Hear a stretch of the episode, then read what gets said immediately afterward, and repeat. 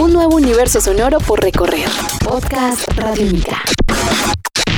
Amigos de Radiónica, sean bienvenidos a una nueva entrega de En Descarga Radiónica, este podcast donde nos encanta charlar, conversar, discutir, debatir, pasarla muy bien acerca de todos estos temas que nos encantan y que nos fascinan, por supuesto relacionados con el cine, la televisión, los cómics, los videojuegos y el mundo del entretenimiento. Mi nombre es Iván Zamudio, arroba Iván Zamudio 9, y me encuentro con el maestro Diego Bolaños, arroba Diego Maoe. Maestro, una vez más, bienvenido a En Descarga Radiónica. ¿Cómo va todo? Todo muy bien, Iván. Pues muy contento de acompañarlo de nuevo a usted y a los que nos escuchan a través de estos podcasts de, en Descarga Radiónica, diciéndole además que nos han eh, preguntado y saludado al aire en radiónica.rocks eh, sobre estos podcasts de videojuegos, así que lo felicito y déjeme decirle e invitarlos a que en los comentarios nos propongan temas. Tal vez Claro. hay algo de lo que quiera que hablemos y sería chévere tratar lo que propongan los oyentes. ¿De qué vamos a hablar hoy? Vamos a continuar hablando sobre grandes franquicias de videojuegos que para este 2016 están cumpliendo 30 años, 20 años, 25 años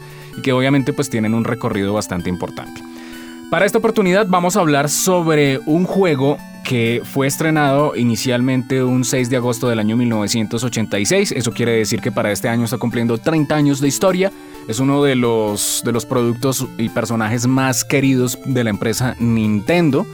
Después de Mario, después de Link, también conocido como Metroid. 1986, la primera entrega de esta saga. Hay varias cosas para tener en cuenta en Metroid y es que es un juego de una, de una dificultad considerable y eso lo ha hecho tremendamente popular, pero además es que nos ha dado una de las primeras primeras protagonistas femeninas, Sí. heroínas duras, respetadas y amadas de los videojuegos como es Samus y es es que cuando cuando uno se enteraba que Samus era una chica, todo su mundo cambiaba. Claro. Y cambiaba para bien, porque se convertía en un personaje con, con una multidimensionalidad mucho más chévere y mucho más profunda. Era una chica enfrentándose a un mundo extraño, lleno de monstruos y criaturas bizarras, lo cual lo hacía bien cool. Y que además se empezó a volver también el asunto de los videojuegos incluyente, ¿no? Porque si vemos, pues los personajes en la época de los años 80 todos eran hombres. Eh, estaba Mario, estaba Link y de pronto aparece Samus, pero entonces estaba dentro del traje y nadie sabía, pues uno, todo el mundo pensaba Que era una un, chica. Que, que era un hombre, pero resulta que cuando el juego se acababa, ¡ah! Es que es una mujer. Entonces eso pues eh, llega a ser eh, bien importante. Otro gran eh, aspecto que me parece muy válido lo que usted dice es el asunto de, de la complejidad del juego.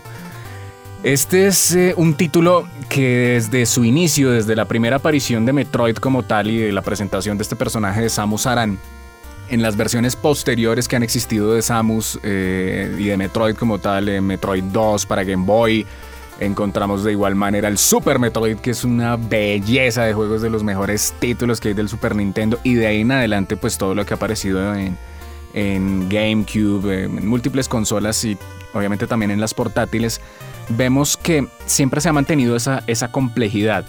Y es eh, que Metroid instauró un género junto a Castlevania conocido como el Metroidvania, que básicamente son juegos en dos dimensiones, pero son juegos de mundo abierto y de exploración. Usted no va a encontrar Stage 1, Stage 2, no. No es una plataforma. Exacto, usted va, todo está interconectado y la idea es que el juego usted le va presentando unos puzzles, unos retos en los cuales la idea es ir llegando a diferentes zonas del juego que inicialmente puede que sea imposible de acceder allí, pero si usted consigue el power up de la armadura de, de Metroid, digamos, de, de Samus, pues usted va a poder acceder a, a- a- a esos confines y va a poder solucionar el juego como una gran estructura, de, de- como un gran árbol, obviamente, de- partes. Y es un elemento muy, muy chévere y que además fue di- diferenciador para la época que también dice usted y que también agregamos el asunto de los power-ups.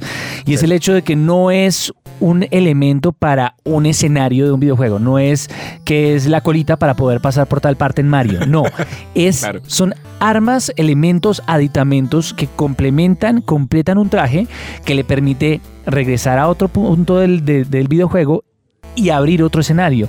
Entonces lo vuelve, lo vuelve algo mucho más, es una construcción mucho más compleja, mucho más detallada y que le daba al jugador una experiencia de mundo mucho más completa. O sea, sentía que era en serio parte de una historia, parte de algo mucho más grande que era simplemente pasar un escenario y dejar un buen score.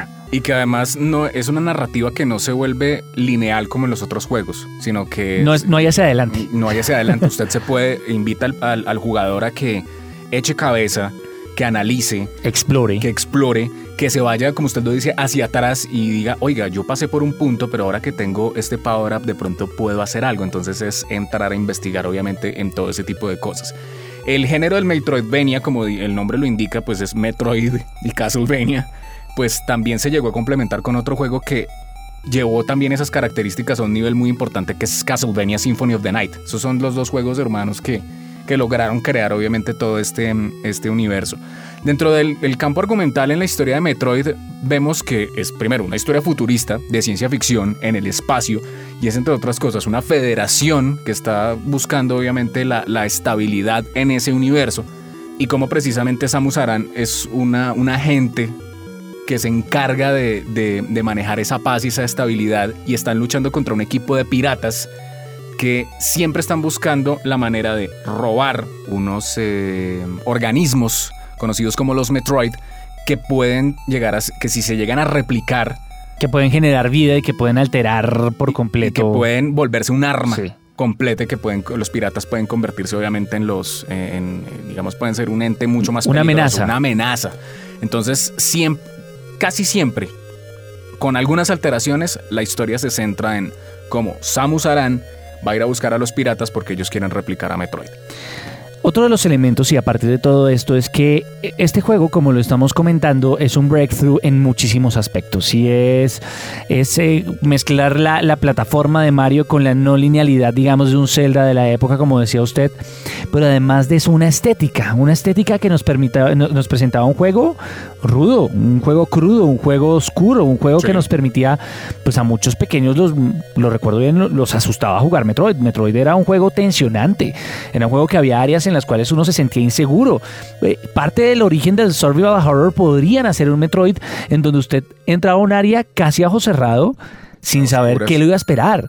Entonces fue, fue, fue un juego pionero en muchos aspectos que le permitió a los videojuegos ver que había otras narrativas, que existía otra forma, que existían otras experiencias para poder tener en un cassette de videojuego, un juego que empezó en el NES. Claro. Mire, y hay otra cosa muy importante como dato curioso, y es que cuando hace unos meses, hace un tiempo hablamos acerca de la película Super Mario Bros. Cuando hicieron esa película, el plan era que si la película Super Mario Bros. llegaba a ser un éxito, después hacían película de Metroid. Menos mal, eso no pasó. ¿Lo agradecemos o no lo agradecemos? Porque por lo menos en cuanto a lo bizarro, creo que más de uno de los elementos de Mario le habría caído mucho mejor a Metroid. Sí, sí, sí, es verdad. Es una historia oscura, es, es un gran personaje. A veces lo han dejado un poco como olvidado. A veces pasa como que me- Nintendo como que lo, lo- digamos por lo que tiene más trabajo, ¿no? Como que la concepción del universo, construirlo es más difícil argumentalmente y digamos también en- dentro de las, las mecánicas y las dinámicas del juego. Entonces por momentos hemos visto que Metroid pasa a un, eh, a un segundo plano, pero de todas maneras eh, siempre ha sido como una, como una iniciativa de, de Shigeru Miyamoto sacar a la luz de nuevo a Metroid de una u otra manera gracias a que fue una creación de Gunpei Yokoi. Gunpei Yokoi fue otro de los, de los masterminds, ha sido otro de los masterminds de Nintendo, porque entre otras cosas Gunpei Yokoi ha creado varios personajes de Nintendo, creó a Metroid y entre otras cosas, ese señor, a ese, a ese hombre se le debe que exista el Game Boy. Entonces, eh, pues. Es importante. Es importante, es un personaje supremamente importante, así que pues con mucho cariño recordamos obviamente estos 30 años de historia. Metroid cumple 30 años, tiene 13 entregas. El estado actual de la saga es que se convierte en uno de los de las propiedades creativas de Nintendo más importantes y más valiosas, ¿no? Así es, yo creo que eh, junto a Kirby, junto a Mario, junto a Zelda, junto a, bueno, tantos que han aparecido, digamos, en esa época de- del NES que no desaparecieron y que continúan vivos, Metroid obviamente tiene, está en el podio de las mejores creaciones de esta empresa japonesa. Este es un podcast Radiónica. Descárgalo en radiónica.rocks. Podcast Radiónica.